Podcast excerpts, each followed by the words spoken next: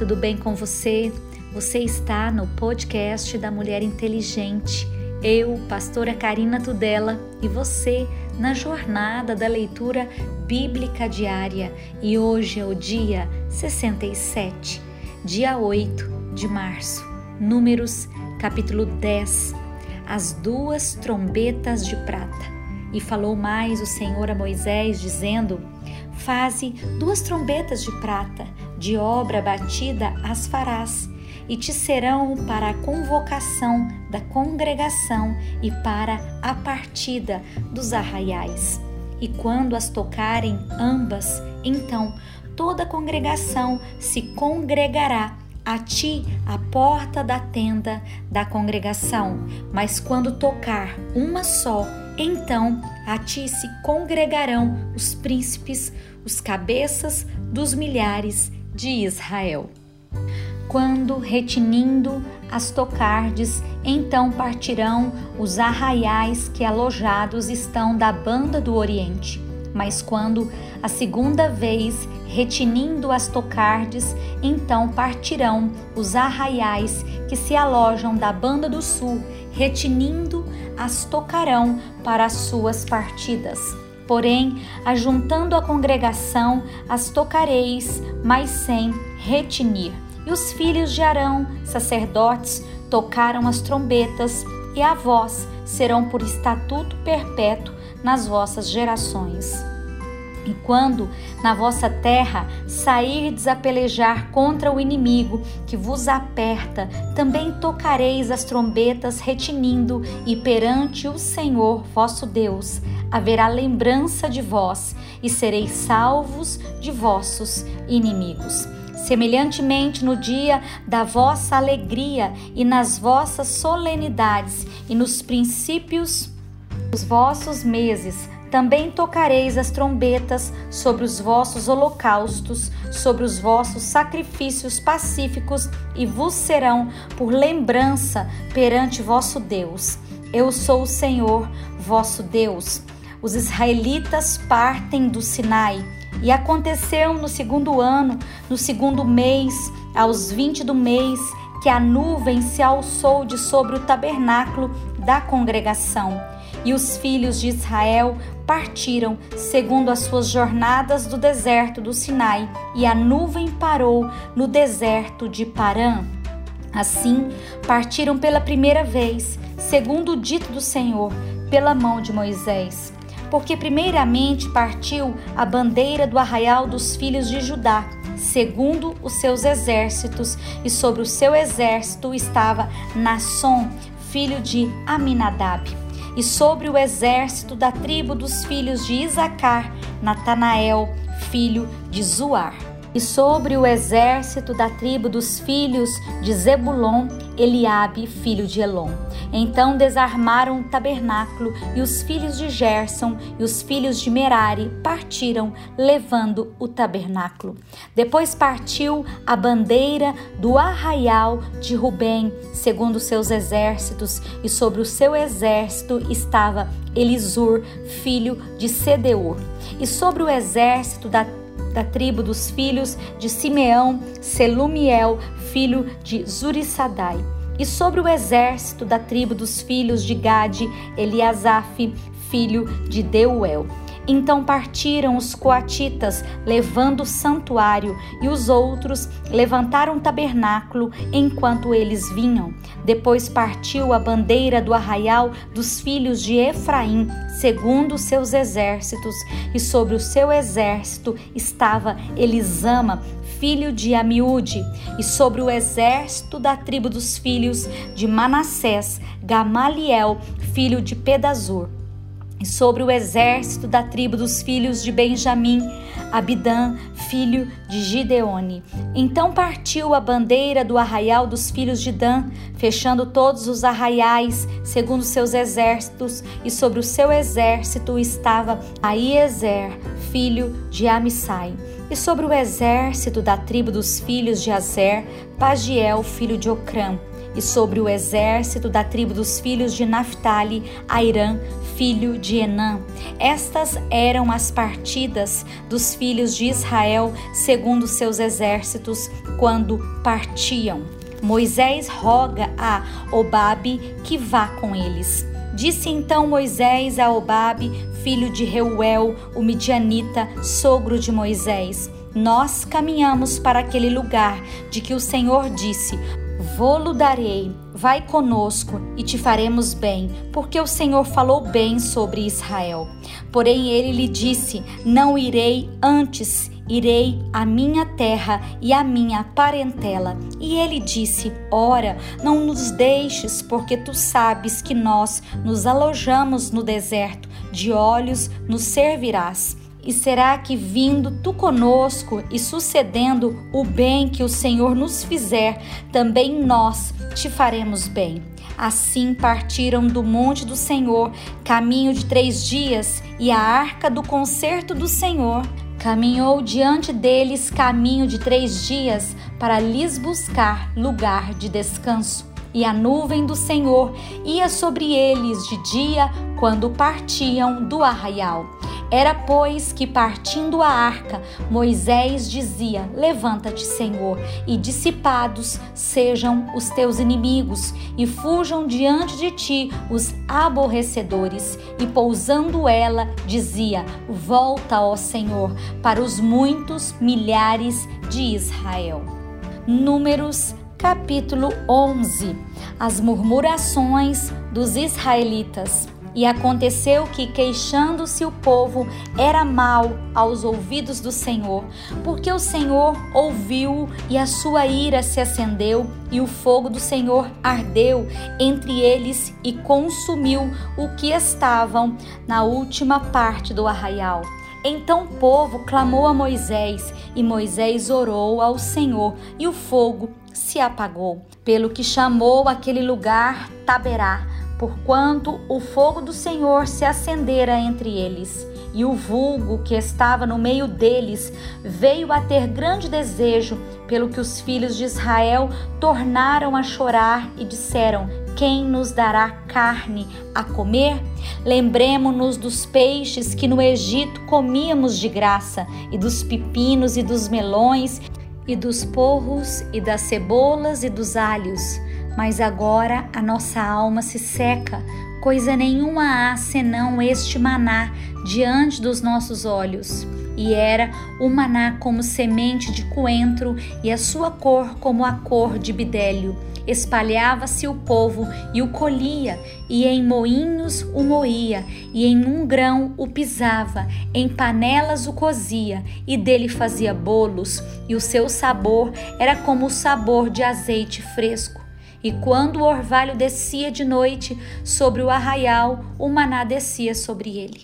Então Moisés ouviu chorar o povo pelas suas famílias, cada qual à porta da sua tenda, e a ira do Senhor grandemente se acendeu, e apareceu mal aos olhos de Moisés. Moisés acha pesado o seu cargo.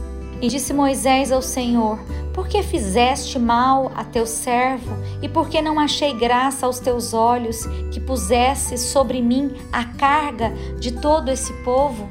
Concebi eu, porventura, todo esse povo? Gerei-o eu para que me dissesses o que levasse ao colo, como o aio leva o que cria, a terra que juraste a seus pais?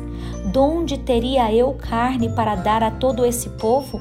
Porquanto contra mim choram, dizendo: Dai-nos carne a comer.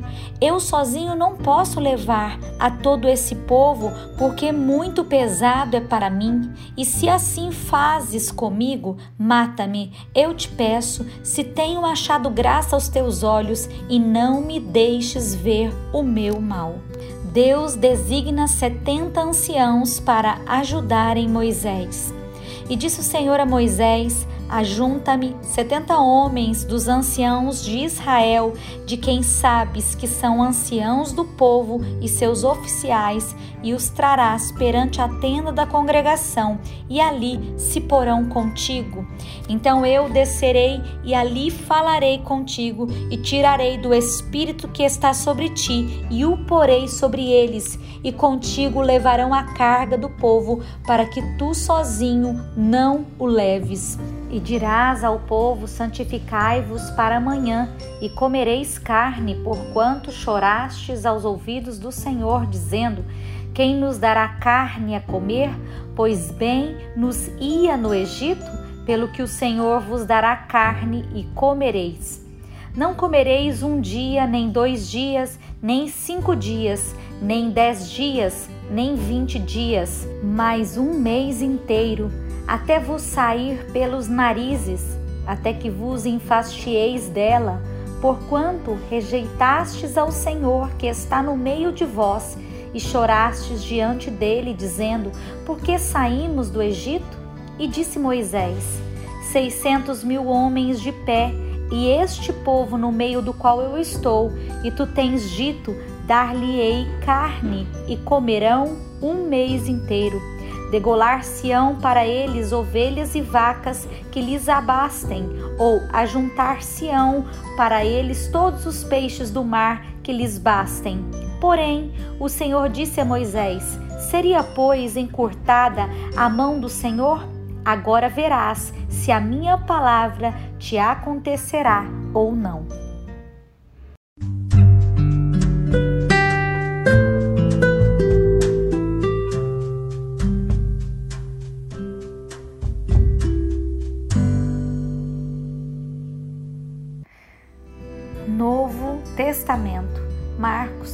14, a consulta dos sacerdotes. E dali a dois dias era a Páscoa e a festa dos pães asmos, e os principais dos sacerdotes e os escribas buscavam como o prenderiam com dolo e matariam. Mas eles diziam: Não na festa, para que porventura não se faça alvoroço entre o povo o jantar em Betânia. E estando ele em Betânia, assentado à mesa em casa de Simão, o leproso, veio uma mulher que trazia um vaso de alabastro com um guento de nardo puro, de muito preço, e quebrando o vaso, lhe derramou sobre a cabeça. E alguns, ouve em si mesmos, se indignaram e disseram: Para que se fez este desperdício de um unguento? Porque podia vender-se por mais de trezentos dinheiros e dá-los aos pobres? E bramavam contra ela. Jesus, porém, disse: Deixai-a, para que a molestais. Ela fez-me boa obra, porque sempre tendes os pobres convosco e podeis fazer-lhes bem quando quiserdes, mas a mim nem sempre me tendes. Esta fez o que podia, antecipou-se a ungir o meu corpo para a sepultura. Em verdade vos digo que em todas as partes do mundo onde este evangelho for pregado, também o que ela fez será contado para a sua memória. O preço da traição.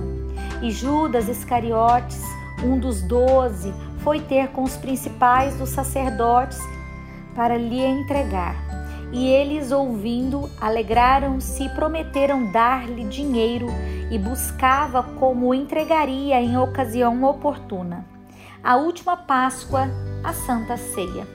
E no primeiro dia da festa dos pães asmos, quando sacrificavam a Páscoa, disseram-lhe os discípulos: Aonde queres que vamos fazer os preparativos para comer a Páscoa?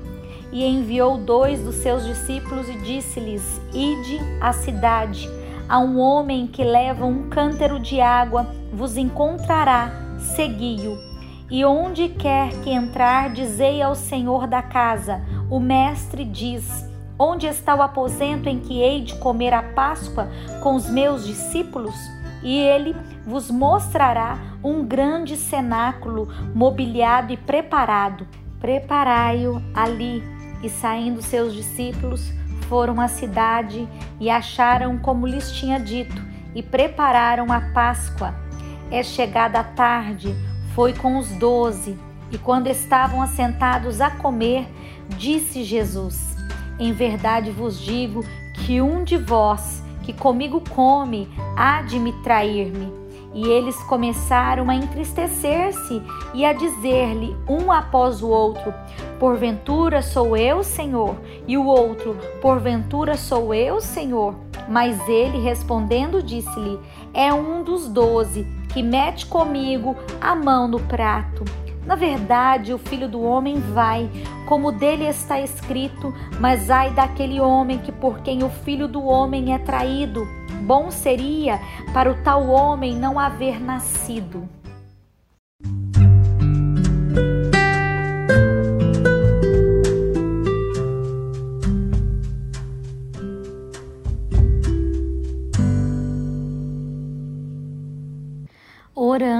Os Salmos Agradeça a Deus hoje por sua misericórdia.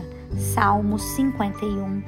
Davi confessa o seu pecado, suplica o perdão e roga a Deus que lhe renove um espírito reto. Tem misericórdia de mim, ó Deus, segundo a tua benignidade, apaga as minhas transgressões, segundo a multidão das tuas misericórdias. Lava-me completamente da minha iniquidade e purifica-me do meu pecado. Porque eu conheço as minhas transgressões e o meu pecado está sempre diante de mim.